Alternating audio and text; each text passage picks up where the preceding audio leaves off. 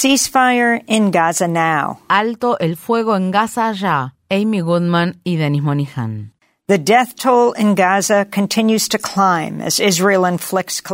El número de muertes sigue aumentando en Gaza a medida que Israel impone un castigo colectivo a los 2,4 millones de palestinos que se encuentran atrapados en ese enclave ocupado que ha sido descrito como la cárcel a cielo abierto más grande del mundo. Los palestinos de Gaza han vivido bajo un completo bloqueo militar israelí desde 2007, luego de la victoria de la organización Hamas en las elecciones legislativas palestinas. Desde entonces, entonces, Israel decide cuánto alimento, combustible y agua ingresan en Gaza y controla enteramente el movimiento de los palestinos al entrar o salir de Gaza en un sistema de control que Human Rights Watch y muchas otras organizaciones han calificado de apartheid. Desde el brutal ataque sorpresa que jamás llevó a cabo en el sur de Israel el 7 de octubre, en el que murieron más de 1.300 israelíes, en su mayoría civiles y entre ellos muchos niños y niñas, Israel ha intensificado su asedio y ha desatado un bombardeo incesante contra la estrecha franja de Gaza. Al cierre de esta edición, más de 3.800 palestinos han muerto y más de 12.000 han resultado heridos. Estas cifras seguramente aumentarán ya que el primer ministro israelí Benjamín Netanyahu ha prometido una guerra larga y difícil. Gran parte de los principales medios de comunicación occidentales se centraron el miércoles en determinar quién fue el causante de la terrible explosión que ocurrió en el hospital Al-Ahli, situado al norte de Gaza, que cobró la vida de alrededor de 500 personas. Sin embargo, pusieron menos énfasis en brindar información sobre el derramamiento de sangre en el hospital. Por la aparente magnitud de la explosión, en primer momento se creyó ampliamente que la responsabilidad del ataque recaía en Israel, que cuenta con un vasto arsenal que incluye numerosos tipos de bombas, misiles y otras municiones. Pero el presidente de Estados Unidos, Joe Biden, que estaba en camino a Israel y los principales canales de noticias de Occidente abrazaron casi de inmediato la explicación proporcionada por las Fuerzas Armadas israelíes, quienes afirmaron que la explosión fue ocasionada por el lanzamiento fallido de un cohete por parte del grupo Yihad Islámica Palestina. Los medios se olvidaron de los miles de palestinos que ya han fallecido en los más de 10 días de bombardeos israelíes y el número aún incierto de los que yacen vivos o muertos bajo los escombros. Mustafa Barghouti, médico palestino y secretario general del partido político Iniciativa Nacional Palestina, dijo a Democracy Now!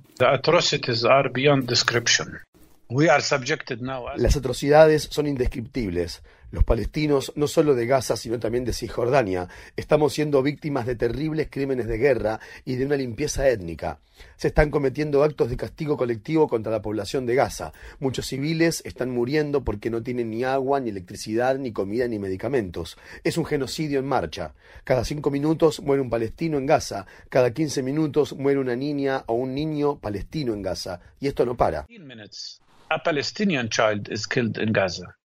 And it goes on. En todo el mundo árabe, así como en Estados Unidos y Europa, las protestas están en aumento. Se han registrado manifestaciones en lugares tan distantes entre sí como Ramallah, en los territorios ocupados de Cisjordania, Amán, en Jordania, Bagdad, en Irak, y el Capitolio de Estados Unidos en Washington, D.C. En este último lugar, una protesta liderada por judíos, convocada por las organizaciones If Not Now y Voz Judía por la Paz, congregó a miles de personas que exigían un alto el fuego en Gaza. Unos 300 manifestantes fueron arrestados en la rotonda del edificio Cannon House. Entre los participantes de la movilización que se llevó a cabo en Washington, D.C., se encontraba Amira Haas, una renombrada periodista judía israelí corresponsal del periódico Haaretz, que ha vivido durante décadas en los territorios palestinos ocupados y es hija de sobrevivientes del holocausto. En conversación con Democracy Now!, Haas expresó que no estuvo allí como periodista, sino como judía. It was people, it was a, uh, an expression of, of la protesta fue una expresión colectiva de dolor y conmoción de personas judías, cuyas dos principales consignas eran no en nuestro nombre y alto el fuego inmediato. Para mí era muy importante estar allí, así que estuve allí como persona y como judía, no como periodista. Es hora de presionar a Israel para que ponga fin a estos bombardeos sobre Gaza, a este embate sobre Gaza. Esto debe cesar de inmediato. Pounding of Gaza, it has to be stopped right now. Otra protesta provino de un sector inesperado desde el interior del Departamento de Estado de Estados Unidos. Josh Paul se desempeñó durante 11 años como director de Asuntos Públicos y Parlamentarios de la Oficina de Asuntos Político-Militares del Departamento de Estado estadounidense. Se trata de la oficina gubernamental más directamente implicada en la entrega de armas a gobiernos extranjeros. El miércoles, Paul redactó una carta de renuncia a su cargo de dos páginas de extensión que compartió de manera pública en Internet y que merece ser citada en detalle. No podemos estar a favor y en contra de la ocupación. No podemos estar a favor y en contra de la libertad. Y no podemos estar a favor de un mundo mejor y al mismo tiempo contribuir a uno que es significativamente peor. Creo en lo más profundo de mi alma que la respuesta que está dando Israel y el respaldo estadounidense a esa respuesta y al statu quo de la ocupación solo provocará un sufrimiento mayor y más profundo tanto para el pueblo israelí como para el pueblo palestino y no redundará en beneficio de los estadounidenses a largo plazo. Paul prosiguió.